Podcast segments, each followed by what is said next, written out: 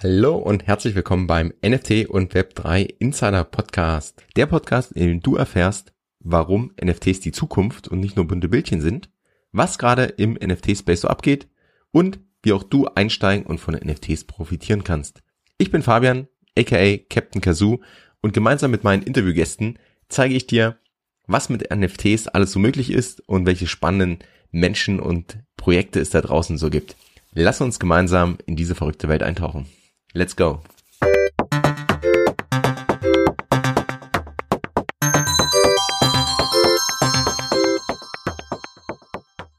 Welcome back beim NFT und Web3 Insider Podcast. Ich habe heute Dr. Annette Doms zu Gast.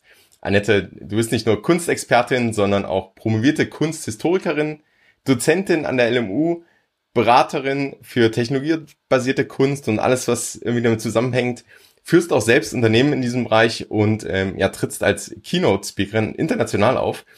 Hast auch noch ein Kind und ich weiß gar nicht, wie du das in, in 24 Stunden alles unterbekommst. Und vielleicht, ich habe wahrscheinlich ganz viel Sachen jetzt vergessen. Vielleicht für die, die dich noch nicht kennen, stell dich doch mal ähm, kurz selbst vor oder erzähl uns einfach, was so deine tägliche Mission zurzeit ist. Ja, hey, danke für die Einladung. Also äh, ich schlafe wahrscheinlich gerade nicht mehr, ist wirklich gerade sehr viel zu tun. Ähm, hast du alles schon richtig gesagt. Ich komme eben aus dem traditionellen Bereich äh, der Kunst, habe da auch sehr lange gearbeitet und habe jetzt äh, seit einem Jahr eigentlich nur noch mit NFT, Metaverse und Web3 zu tun, weil es einfach so spannend ist und die Nachfrage so groß. Äh, aber eigentlich hast du das alles ganz gut zusammengefasst, was ich aktuell so mache. Super spannend und genau über das Thema wollen wir nämlich heute reden. Kunst und NFTs und wir haben uns auch in New York schon unterhalten und da gab es auch ganz, ganz viel Angebot und ganz viel Showcases, da wurde ganz viel ausgestellt auch. Doch bevor wir da tiefer einsteigen, lass uns doch vielleicht ein Stück zurückgehen. Du hast gesagt, du kommst ja aus der traditionellen Kunstwelt auch, bist Kunsthistorikerin. Wie bist du denn zu diesem Thema Blockchain und NFTs gekommen und, und dem ganzen Technologie technologiebasiertem oder der, der neuen, den neuen Technologien? Äh, ja, ganz spannend. Also Kunstgeschichte für mich ist äh, spannend, vor allem auch aus dem Innovationsaspekt heraus. Also wenn wir mal so ins Museum gehen äh, und das Ganze unter dem Aspekt der Innovation betrachten, dann ist eigentlich alles innovativ im Museum, sonst kommt es erst gar nicht da rein. Also das ist mein Forschungsansatz, weil das ist, das sind Themen, die mit neuen Technologien zu tun haben. Selbst die Ölmalerei oder ähm, auch mit neuen Weltanschauungen. Insofern war das immer schon so mein Steckenpferd innerhalb der Kunstgeschichte. Und 2014 habe ich in München schon eine Messe realisiert, war ich Co-Founder an Painted, wo wir quasi einen Platz geschaffen haben für die digitale Kunst. Also es war Kunst für digitale ähm, oder eine Messe für digitale Kunst. Und 2014 war auch so das Jahr, wo, wo die Welle oder die Diskussionen um die Blockchain losgingen. Also auch von seitens der Künstler. Es gibt ja Kevin McCoy beispielsweise aus äh, Brooklyn Künstler, der jetzt auch groß in der Presse war, weil er quasi das erste NFT auf die Blockchain gebracht hat, schon 2014. Quantum, das war eine animierte ähm, Arbeit. Und äh, aber auch Stefan Vogler hier in, in Deutschland, der hat sich eben auch schon Gedanken drüber gemacht. Also wie kann ich quasi meine digitale Arbeit oder sagen wir mal ein JPEG oder eine Datei äh, quasi unikatisieren, monetarisieren und äh, auch autorisieren. Und, und das war so die erste Welle an, an Blockchains. Ich habe auch einen Artikel damals schon geschrieben äh, über das Thema, ist auch immer noch online, bin ich total stolz, 2014. Und ja, also da, da ging es schon ein bisschen los. Und, und dann hatten wir 2020, da, da hat man schon so gesehen, okay, da gibt's Plattformen, da steigen die Preise. Ähm, und 2021 ging es dann so richtig los mit der Nyan Cat, die auf Foundation damals, also Nyan Cat ist ja eine Katze, die äh, äh, durch, den, ähm, durch das Weltraum rennt und komische Geräusche von sich gibt und äh, die eigentlich schon 2011 auf YouTube hochgeladen wurde, also sprich schon viral war, aber dann auf Foundation für knapp äh, 500.000 Dollar versteigert wurde, also im Februar letztes Jahr. Und das, das war schon irgendwie so aufrüttelnd. Und dann kam die Bibelauktion mit einer Versteigerung von knapp ähm, 70 Millionen Dollar für ein digitales Werk, das aus äh, 5000 Einzelbildern bestand. Und dann gab es viele Clubhouse-Gespräche und dann kamen sehr viele Anfragen. Und ja, also so, so hat es seinen Lauf genommen. Stimmt, der Clubhouse-Trend war ja noch, noch parallel, ne? Und ich muss auch sagen, für mich war Beeple so ein, so ein Meilenstein mit der Versteigerung, auch bei Christie's, einem, in einem großen Auktionshaus, dass da dann wirklich ein NFT versteigert wurde, auch so diese digitale Kunst und seine, seine 5000 ähm, Days sozusagen. Und war das für die Kunstszene auch so ein eindrucksvoller Moment, weil du jetzt sagst, also da bin ich völlig beeindruckt, dass das 2014 schon, da hatte ich noch nicht mal ähm, Bitcoin auf der Uhr. Also ich bin 2015 das erste Mal über Bitcoin gestolpert. Und da, das war ja wirklich sehr, sehr früh. Also ist die Kunst da wirklich so früh und war Beeple dann einfach nur ein, ein logischer Schritt oder war das wirklich dann auch so ein Meilenstein aus Sicht, sage ich mal, von, von Künstlern oder auch der Kunstszene? Also Kunst so früh, das geht weniger vom Markt aus, sondern eher von den Künstlern. Also Künstler sind ja so auch Seismographen der Gesellschaft, die ähm, wirklich sagen wir mal, im Idealfall den Zeitgeist aufnehmen und auch mit den jeweiligen Tools ihrer, ihrer Zeit arbeiten und äh, die dann quasi als Medium auch nutzen für ihre Kunst. Insofern ist progressive Kunst oder Zeitgeistkunst immer sehr früh dran. Der Markt hängt immer so ein bisschen hinterher. Das war auch schon beim Impressionismus so, ja. Also bis mal so die Gewohnheitsmuster einer Gesellschaft sich an neue Kunst gewöhnt hat, äh, vergehen gerne mal ein paar Jahre. Und impressionistisch war ja auch erstmal ein Schimpfwort. Also und äh, so scheiden sich auch die Geister aktuell nach wie vor. Also es sagen ja viele, okay, es ist äh, nur ein Hype und keine Revolution. Und bei Bibel war das so. Ähm, ich kann mich noch gut erinnern an diesen Clubhouse-Moment. Das war die Auktion war live in Clubhouse äh, und wo dann quasi in den letzten Minuten äh, auf einmal in zehn Millionen Schritten geboten wurde. Äh, das war phänomenal. Und dann kam der Zuschlag auf bei 69 äh, Millionen Dollar. Da war absolute Stille in Clubhouse. Ja, also diesen Moment werde ich nie vergessen. Äh, und die Kunstwelt hat das natürlich auch aufgerüttelt, weil ähm, Mike Winkelmann alias Beeple damals noch nicht so viele kannten. Und auf einmal war er mit diesem enormen Preis und als dritthöchst auktionierter Künstler im, im Markt und ähm, ja, aber warum war das so? Also es waren halt quasi zwei Tech-Giganten, die unbedingt dieses Werk haben wollten oder sagen wir mal diesen historischen Moment festhalten wollten. Äh, und der, der letztendliche Käufer, Metakovan aus, aus Singapur, ist ja überzeugt, dass, dass das Werk noch viel mehr sein müsste. Ja, also so hat sich das quasi ähm, entwickelt und äh, ja, aber die Kunstwelt äh, war auch sehr erstaunt.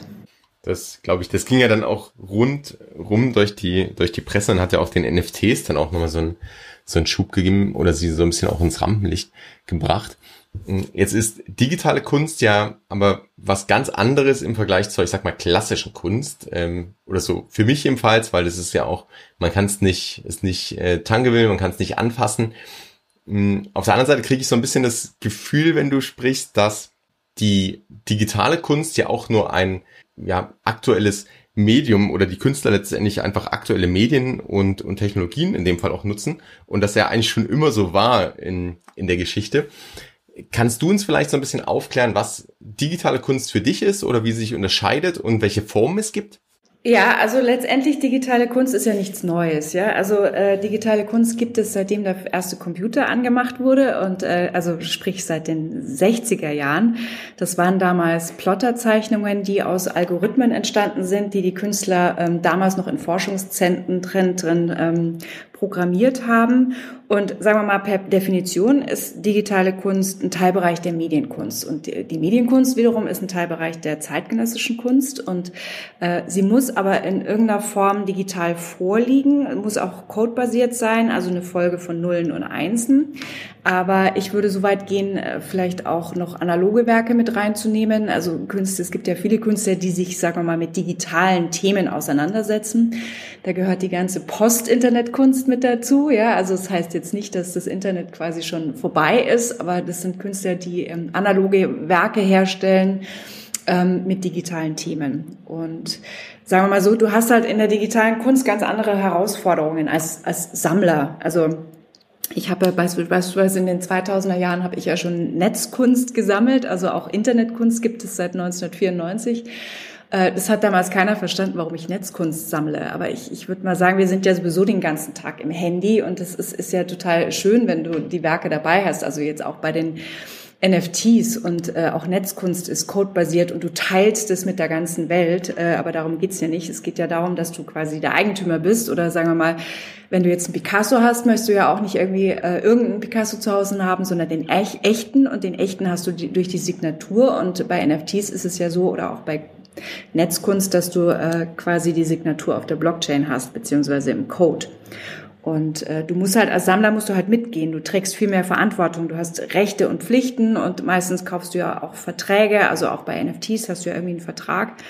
Und äh, dann ist halt die Frage, also wer das braucht, ja, wie du quasi diesen immateriellen Charakter festhältst. Also du kannst es ja irgendwie dokumentieren als Screenshot ähm, oder oder auch migrieren. Also wenn dann die Technologie sich verändert, musst du dafür sorgen, dass das Werk ähm, weiterhin irgendwie sichtbar ist oder online.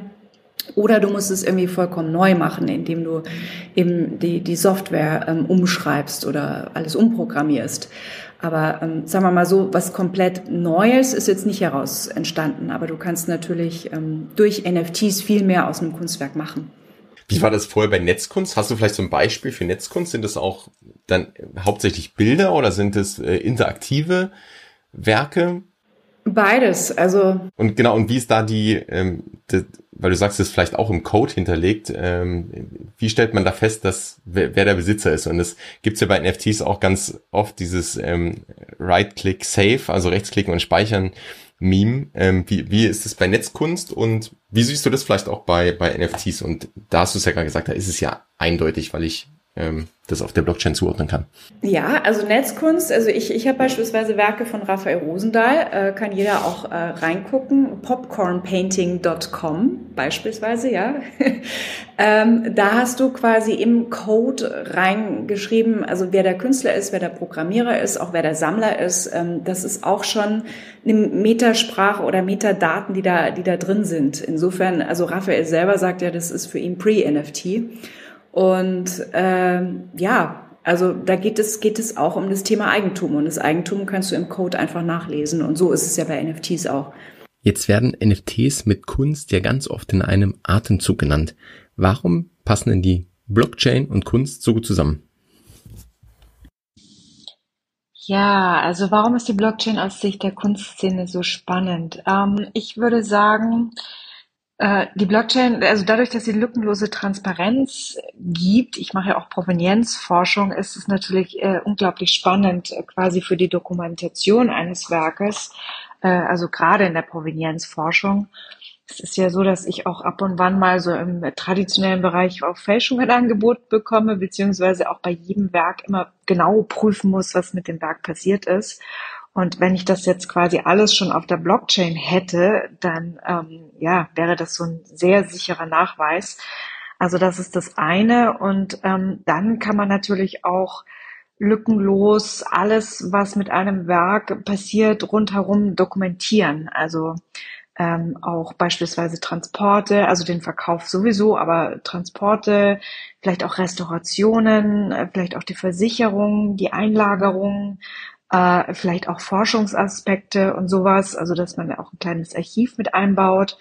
Ähm, für sowas finde ich es extrem spannend und ähm, dann haben wir natürlich auch immer die Möglichkeit der Zielgruppenerweiterung eben durch die Utility von äh, NFTs. Also das heißt, dass ich mir da echt eine richtig gute Community aufbauen kann und ähm, ja auch als Zertifizierung also als wirklich reines Zertifizierungstool. Beispielsweise haben die Offizien letztes Jahr auch Digital Twin angeboten äh, aus äh, quasi ihrem Bestand im Museum. Es wurde ja in Michelangelo verkauft als NFT an eine römische Sammlung. Die haben sich mega gefreut und ähm, ja, haben halt jetzt quasi dieses Digital Twin und das, das natürlich auch so, ja, als ähm, als Zertifikat auch fungieren kann. Und, ähm, und dann haben wir natürlich so Hauptthema äh, NFTs, Royalties. Äh, also Royalties für, sind für mich der absolute Gamechanger im, im Kunstbereich. Äh, also dass, dass wirklich Künstler automatisch Tantieme ausbezahlt bekommen im Secondary Market. Also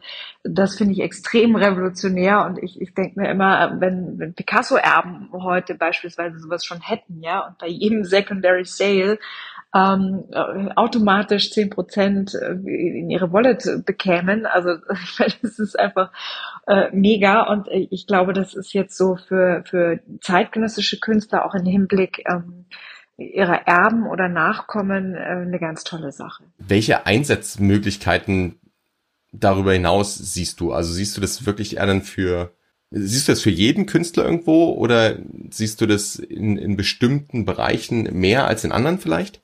Also ich würde jedem Künstler empfehlen, auch analoge Künstler da irgendwie einzusteigen. Ähm, Im klassischen Bereich haben ja beispielsweise die Offizien auch die äh, NFTs genutzt, um pandemiebedingte Einnahmeausfälle zu kompensieren. Also da wurden ja Werke aus den Offizien, auch von Michelangelo, als NFTs, also Digital Twin, quasi verkauft. Das ging damals an eine römische Sammlerfamilie. Also so kann man NFT nutzen. Ähm, es gibt aber auch beispielsweise ein Künstlerkollektiv Peng heißen die, die haben ja Charity-Projekte verknüpft mit NFTs. Da konnte man ein Golden NFT kaufen äh, und ähm, äh, das galt quasi als Visum für afghanische Familien ähm, oder wurde dafür verwendet, äh, gespendet um in Deutschland einreisen zu können. man kann von August Sander gibt es beispielsweise NFTs, wo Archivarbeit eine, eine Rolle spielt dann kannst du es halt super auch als Zertifizierungstool nutzen, also wirklich als, als ähm, ja, äh, Zertif Zertifikat. Ähm, ich finde immer so, die erfolgreichsten Projekte sind die, wenn Künstler auch mit dem Medium irgendwie spielen, ja, also wie beispielsweise Pack. Also äh, Pack hat ja ähm, Cubes äh, hergestellt oder sagen wir mal ein und die, dieselbe Datei, aber einfach umbenannt, ja, also andere Titel gegeben, dann auch unterschiedliche Preise. Das ist natürlich irgendwie äh, witzig, wenn man damit spielt. Oder Damien Hirst, ähm, der quasi mit The Currency äh, gesagt hat, also entweder ihr behaltet das NFT oder das Original, also er hat beides produziert. Und äh, jetzt irgendwann kann man sich auch entscheiden. Das heißt also, irgendwas von den beiden muss verbrannt werden. Es bleibt nur eine Sache übrig.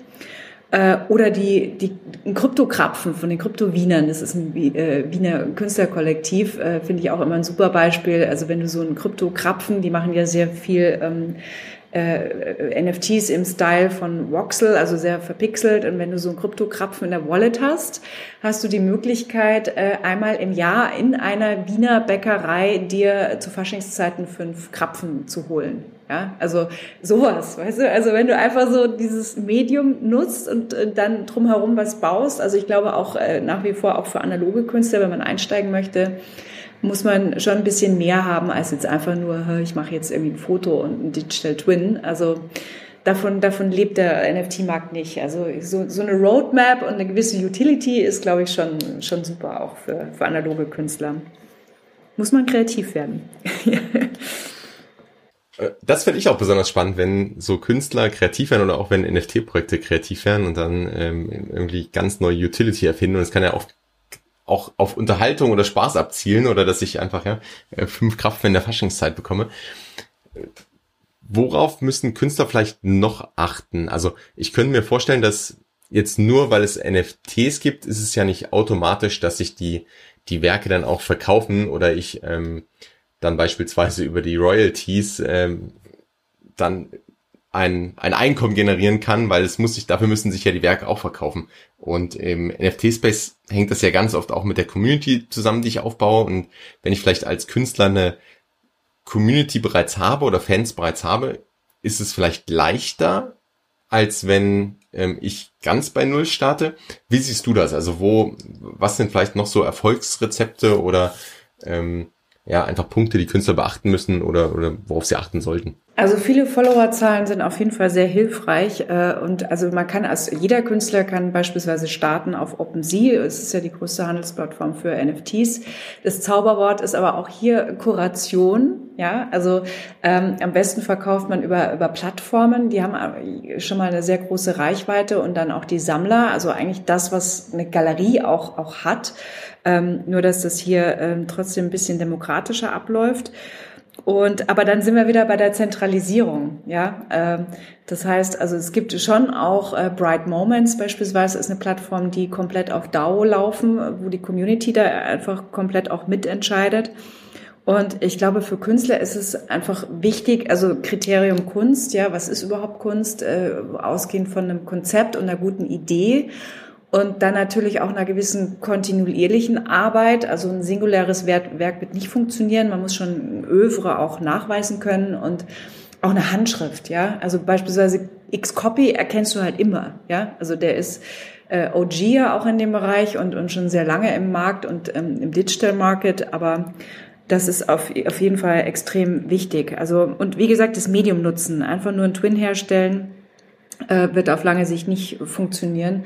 Äh, aber so, man, man hat jedenfalls die Möglichkeit, eine Community aufzubauen und man muss erstmal auch anfangen. Und was, was so ein bisschen fehlt, auch im traditionellen Markt, ist erstmal die Experience. Also brauchst halt erstmal eine Wallet. Also das ist so der erste Schritt, den ich empfehlen würde. Und dann mal ein bisschen Krypto drauf überweisen, muss ja nicht viel sein und äh, vielleicht einfach mal ausprobieren. Ja, also man kann ja OpenSea nutzen, um es einfach mal auszuprobieren, dass man den Prozess auch versteht und dann überlegen, äh, auf welche Plattform man geht. Und ähm, da ist es auch schwierig reinzukommen teilweise.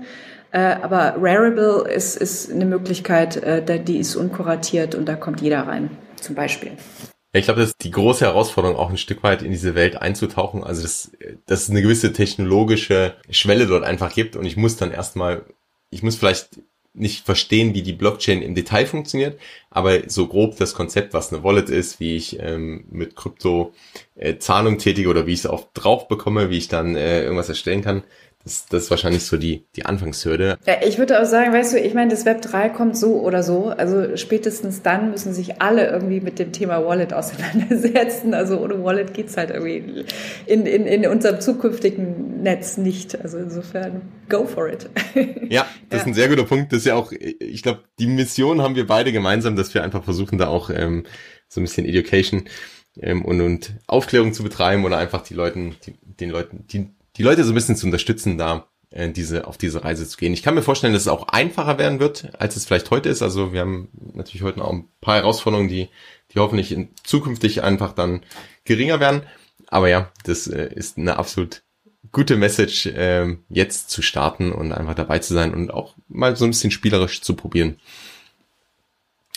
Ähm, ein großer Trend auch in der NFT-Szene ist ja das Thema Generative Art, also wo ich direkt auf der Blockchain auch dann Kunst erzeuge oder ähm, auch das letztendlich durch Code ähm, Kunst erzeuge.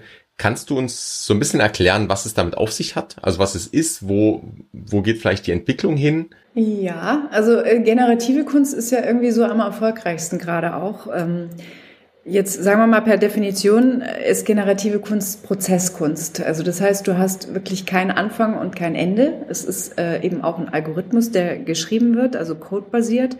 Der Ausgang ist unklar. Also du kannst ja bestimmte ähm, Strukturen, Formen, Farben und so weiter vorgeben. Äh, aber als Künstler weißt du jetzt auch nicht jeden Schritt, der dann irgendwie dargestellt wird. Kannst du ja auch gar nicht. Es ist wirklich äh, unendlich. Und also das heißt, äh, der Moment ist nie der gleiche, ja. Und ähm, warum das so erfolgreich ist, ich habe mir da auch schon irgendwie Gedanken drüber gemacht. Äh, vielleicht hängt es auch damit zusammen äh, oder mit unserer Gesellschaft. Ja, also irgendwie ist es ja so, äh, das Thema Performance spielt, glaube ich, eine ganz große Rolle und, und Abwechslung und äh, also die Suche auch nach, nach ständiger Veränderung und ähm, irgendwie habe ich so das Gefühl, was wir nicht haben wollen, ist, ist Stagnation. Ja? Und irgendwie und das, das, das spiegelt halt die generative Kunst wieder. Und vielleicht hängt es damit zusammen. Aber die Bedingung ist natürlich, dass, dass das Ganze auch nur, nur, nur online funktioniert. Also brauchst du halt irgendeine Hardware, damit du es abspielen kannst, auf jeden Fall. Denkst du, das hängt vielleicht auch damit zusammen, dass jetzt viele, ähm, ich sag mal so OGs und, und DJs, also die jetzt schon im länger im Kryptobereich sind, dann irgendwie diese ersten NFT-Wellen mitgenommen haben, dass die so etwas vielleicht auch suchen oder jetzt in dem Fall gefunden haben und sagen, hey, das ist jetzt irgendwie äh, unsere Form der, der Kunst und wir bilden hier, also da findet sich dann irgendwie so diese Community zusammen und die, die feiern das dann total und dann gibt's eben entsprechend Künstler, die früh dabei waren und ähm, ja, dann, dann auch gewissen Status oder auch eine gewisse Bekanntheit erlangen. Kann das sein oder ist das wirklich ist es vielleicht auch außerhalb dieser Krypto- und NFT-Bubble ein Thema? Ja, also äh, Generative Art gibt's ja auch schon vor NFTs. Also Casey Rears beispielsweise war schon früh dabei oder äh, Jean Gerard macht jetzt auch ähm, generative Kunst, Raphael Rosendahl, ähm, Chaos Construct und so. Ich glaube, das hängt auch ein bisschen mit dem Community-Charakter zusammen und ähm, und dann auch wirklich mit, mit diesem Bewegungsmoment, also so, so eine generative Kunst ist ja immer auch irgendwie animiert, ja, also sonst macht ja generative Kunst irgendwie keinen, keinen Sinn.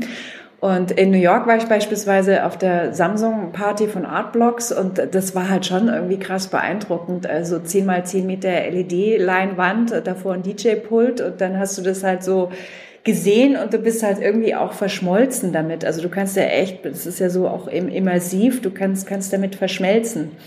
Und ähm, ich glaube, das ist so, ja, also die, die Kombination aus äh, unendlich, Bewegung, äh, Community und ähm, das macht das Ganze so erfolgreich. Wenn wir jetzt kurz über die Community oder gerade bei der Community sind, hm, wie siehst du denn das? Was ist denn vielleicht mein, mein Anspruch als, als Sammler. Also, was meine ich damit?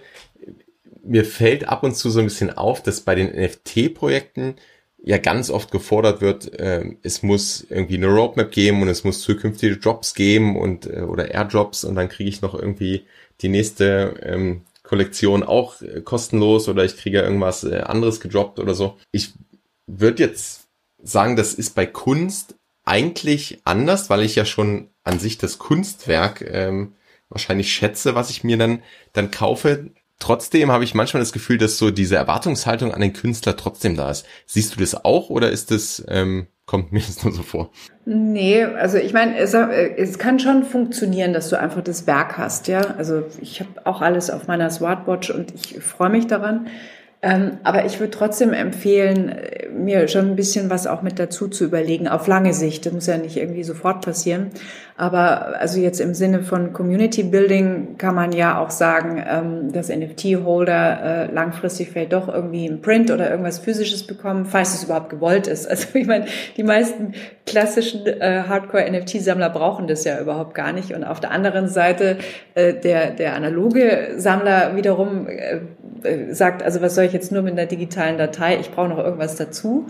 Ja, ähm, aber ähm, ja, also man kann ja, man kann ja äh, sagen, also man kann zum Beispiel auch Studienaufnahmen als NFT verkaufen, also wie ein Künstler arbeitet beispielsweise so als Add-on oder sagen, dass man sich in Real Life trifft. Ich meine, mit Gary Vee kann man sich auch in Real Life treffen, wenn man ein NFT hat oder so. Äh, oder das auch verbinden mit einer Einladung zu einer Ausstellung oder so. Also da gibt es ganz viele Möglichkeiten, um da auch solche Add-ons zu schaffen, die dann auch in dem Bereich Sinn machen. Okay. Nee, finde ich macht Sinn. Also unter dem Gesichtspunkt, dass gerade das Community Building und ich möchte ja meine Fans äh, und meine Community vielleicht auch an mich binden oder da auch in Interaktion gehen und ähm, ja, macht, macht Sinn. Also danke dafür. Mhm. Was ist denn aus deiner Sicht aktuell sehr spannend? Was schaust du dir so an gerade? Äh, spannend finde ich diese Kontra, äh, dieses äh, kontroverse Herangehensweise an NFTs oder überhaupt diese Diskussion. Also ich habe so das Gefühl, dass alle, die mit NFTs und Web3 und Metaverse zu tun haben, so ein Lächeln im Gesicht haben. Das ist ja auch irgendwie so eine schöne Community. Und auf der anderen Seite gibt es auch echt extreme Hasstiraten. Ich sage immer, man liest immer in den News das, was man halt lesen will. Ja, aber ähm, also ich, ich gucke, wie der Kunstmarkt damit umgeht. Äh, es dauert erst mal eine Weile. Wie gesagt, beim Impressionismus oder bei allen Revolutionen ist es ja so, dass das erstmal ein bisschen beobachtet wird, bis es dann in den Mainstream irgendwie verankert wird oder auch im musealen Bereich irgendwie auftaucht. Ähm, und ja, also langfristige Konzepte finde ich spannend im, im KI-Bereich. Da gibt's ja auch schon äh, verschiedene Ansatzpunkte. Ich weiß nicht, ob du Botto kennst. Botto ist ein autonomer oder ein KI-Künstler quasi, der ähm, eine bestimmte Anzahl von Werken in der Woche schafft und dann quasi die Community entscheidet, welches Werk verauktioniert wird. Äh, ist auch so ein DAO-Projekt ähm, also eigentlich Community Art, ja. Also sowas finde ich spannend und ähm, ja, also wie, wie weitere Technologien dann auch äh, quasi ähm, verarbeitet werden, auch im NFT-Space. Du hast ja mit X-Circle auch eine Agentur gegründet, die genau in dem Bereich unterwegs ist, wo, wo glaube ich, auch so die neuen Technologien und AR und äh, VR, NFTs zusammenbringt, um auch so ja, neue innovative Kunsterlebnisse zu schaffen. Was macht ihr denn da genau? Ja, also X-Circle macht total Spaß. Ähm, wie gesagt, du kannst ja digitale Kunst irgendwie so im analogen Raum ausstellen, auf, auf Screens und so weiter. Und wir, wir drehen den Spieß um. Wir stellen digitale Kunst im digitalen Raum aus, also mit einer VR-Architektur. Und ähm, X-Circle äh, ist eben kein White Cube, was ja so der klassische äh, Raum immer für Kunst war, sondern eben ein, ein endloser Raum und auch ein Kreis. Kreis ist ja auch endlos. Und ähm, ja, du kannst, kannst da durchlaufen und wir können das ständig erweitern. Du kannst bei uns auch äh, in den Mond gehen und Kunstwerke ähm, genießen. Da hängen schöne Mona Lisa-Zeichnungen von Matthias Waske. Und du hast halt, du hast halt da dieses immersive Eintauchen in die Kunst oder auch Erlebnis, ja. Also ähm, und darüber hinaus äh, ist X-Circle auch, auch ein Kreis für Gleichgesinnte, eine Community. Wir machen ja auch viel Education äh, auch für Sammler. Also wir sind ständig dabei, Wallets einzurichten für Sammler, um da Hilfestellung zu leisten und auch, auch für Künstler. Also wir haben ja alle irgendwie neue Berufe. Ja, also ich war vor einem Jahr auch noch im traditionellen Business tätig und jetzt mache ich Beratungsleistung auch für Künstler. Es geht ja auch um die Frage, wie komme ich in den Markt, wie erstelle ich ein NFT, äh, welche Sicherheitsauflagen muss ich beachten auch im, im Pricing und so weiter, ähm, Roadmap Building und also wir haben alle neue Berufe gerade. Es ist super spannend. Ja. Ja, das finde ich, das finde ich auch, das merkt man auch, weil du gesagt hast, es hat jeder so ein Lächeln im Gesicht, das merkt man, finde ich auch, dass da alle, die schon irgendwie dabei sind, da wahnsinnig viel Spaß haben am Entdecken, am Ausprobieren und dabei sich selbst weiterzuentwickeln oder vielleicht auch so den ganzen Space irgendwie weiterzuentwickeln mit mit spannenden Projekten. Ja, und wir setzen ja auch alle um, weißt du, wir sind alle in der Umsetzungsphase. Also jetzt auch so New York, wir haben wahnsinnig viele Leute getroffen, aber jeder hat irgendwie so spannende Projekte und es hört nicht auf. Also es ist irgendwie schon lustig. Ja. Ja, es waren halt, ähm, ich glaube, das Bild, was vor New York viele hatten oder was ich öfter gehört hatte, ist so, dass da nur diese die Sammler, ja, oder die Collector irgendwie kommen, die äh, mit irgendeinem Projekt oder irgendeinem PFP-Projekt äh, halt mal gekauft haben und äh, dann damit reich geworden sind, jetzt Party machen wollen. Und das, was ich erlebt habe, war eigentlich genau das Gegenteil, sondern äh, genauso wie du sagst, es alle Leute, die aktiv oder einfach wahnsinnig viele Leute, die aktiv in dem Space sind und irgendwas aufbauen, irgendwas weiterentwickeln und ähm, da auch neue Leute reinbringen. Also es ist super spannend.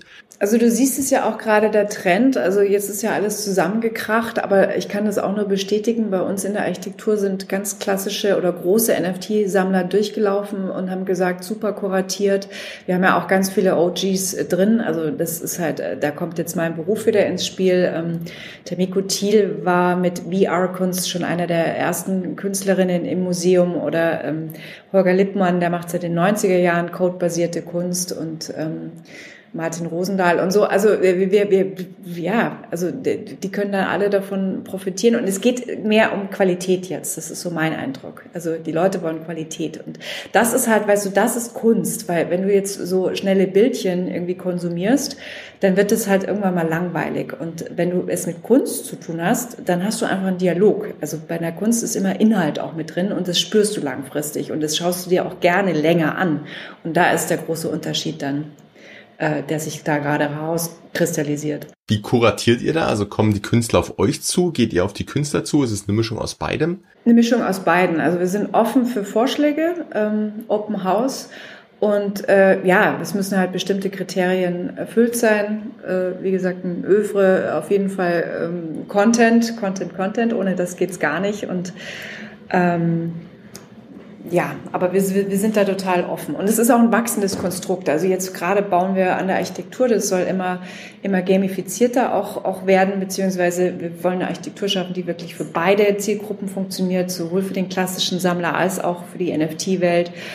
Ähm, und da sind wir ständig am, am Weiterarbeiten. Aber Ziel ist es, dass wir dann ab Herbst jeden Monat einen Wechsel bringen, Wechselausstellungen.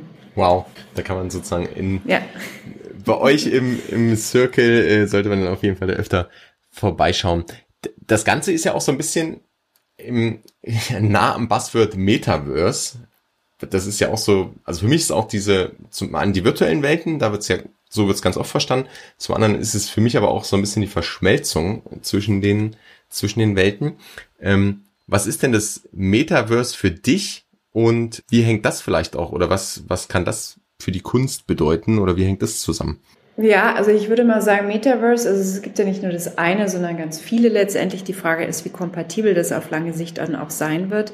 Aber äh, für mich ist es äh, wirklich unser zukünftiger Raum für Konsum und Kommunikation, eben auch durch die Erweiterung durch Augmented Reality, Virtual Reality und ein Raum, wo er jetzt schon sehr viel stattfindet, auch, auch sehr viel Positives, natürlich auch im im, äh, in Folge der äh, Pandemie, also die digitale Transformation hat sich ja wirklich um ein paar Jährchen beschleunigt. Aber es ist natürlich auch ein sozialer Raum, ja, und äh, auch ein Raum mit digitaler Ökonomie.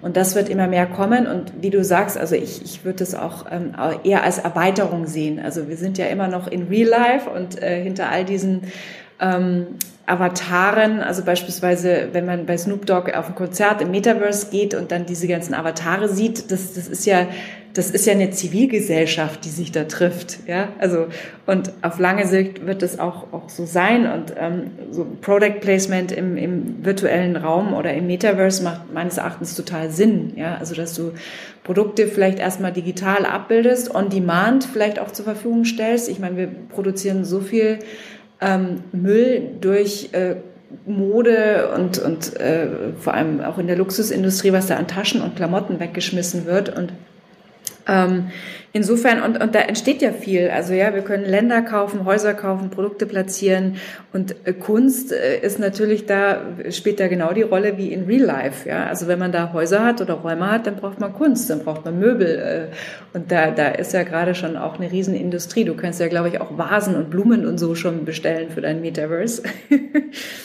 und äh, ja, insofern sehe ich da sehr viel Zukunftspotenzial.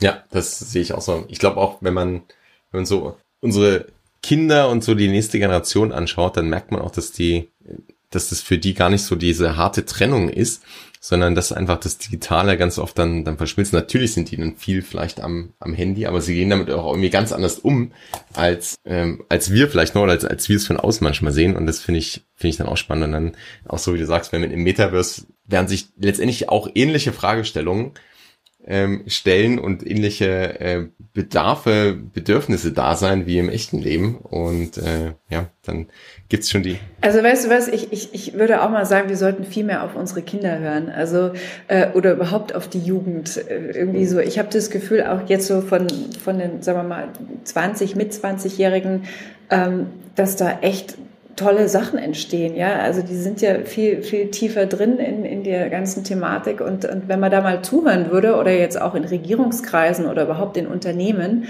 ähm, die, da, da sind äh, ja so viel intelligente Ideen und auch Umsetzungen, äh, da muss man extrem, sollte man extrem drauf hören. Oder ich beobachte auch meine Tochter, weißt du, oder nehme sie auch immer mit rein und befrage sie und wie sie das sieht und so. Und ähm, das ist auf jeden Fall äh, mega, was, was da entwickelt werden kann mit in Zusammenarbeit, ja. Das wäre jetzt schon so das perfekte Schlusswort gewesen.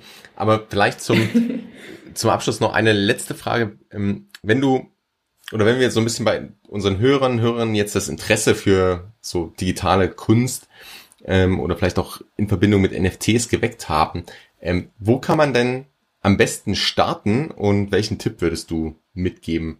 Äh, bei uns? Ja. Kidding, nein.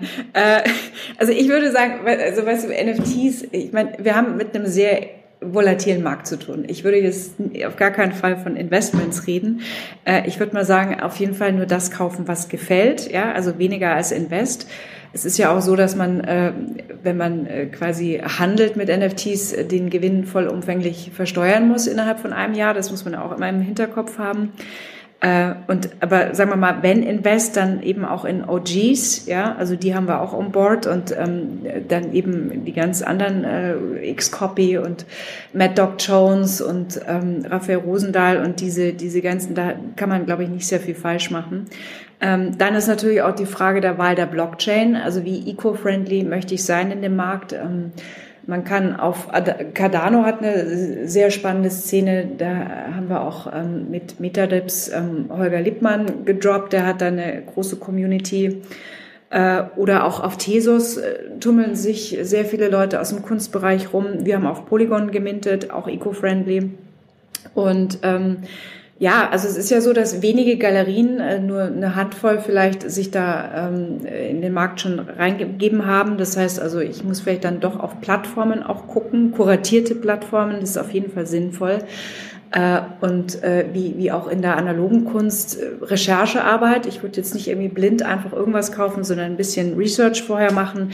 Ich glaube, man muss auch das Auge schulen ähm, und vergleichen und ähm, mir, mir ein Wissen aufbauen und äh, sowas kann wachsen, ja und man wächst mit der Kunst und man wächst mit dem Markt und aber ich glaube, wenn man dann so sein erstes NFT dann mal in der Wallet hat, dann ist es ein total aufregendes Erlebnis. Also ich war am Dienstag bei, bei Samna Wallets eingerichtet und die haben dann ihr erstes NFT dann gleich auch auf Instagram gepostet und waren mega stolz und so und ähm, ja, wir, wir, sind alle in den, in den Kinderschuhen noch und ähm, es ist wird einfach mega spannend. Und so eine Sammlung wird sich auch verändern. Das wird nicht gleich bleiben. Und ähm, ja, also wir werden sehen. Super Tipps. Ich merke schon, wir müssen nochmal eine Follow-up-Folge machen. Ich glaube, da gibt's noch so viele Welten ähm, zu entdecken, gerade auch im Kunstbereich und so viele Künstler. Du hast jetzt ja immer ein paar Mal schon zwischen euch genannt.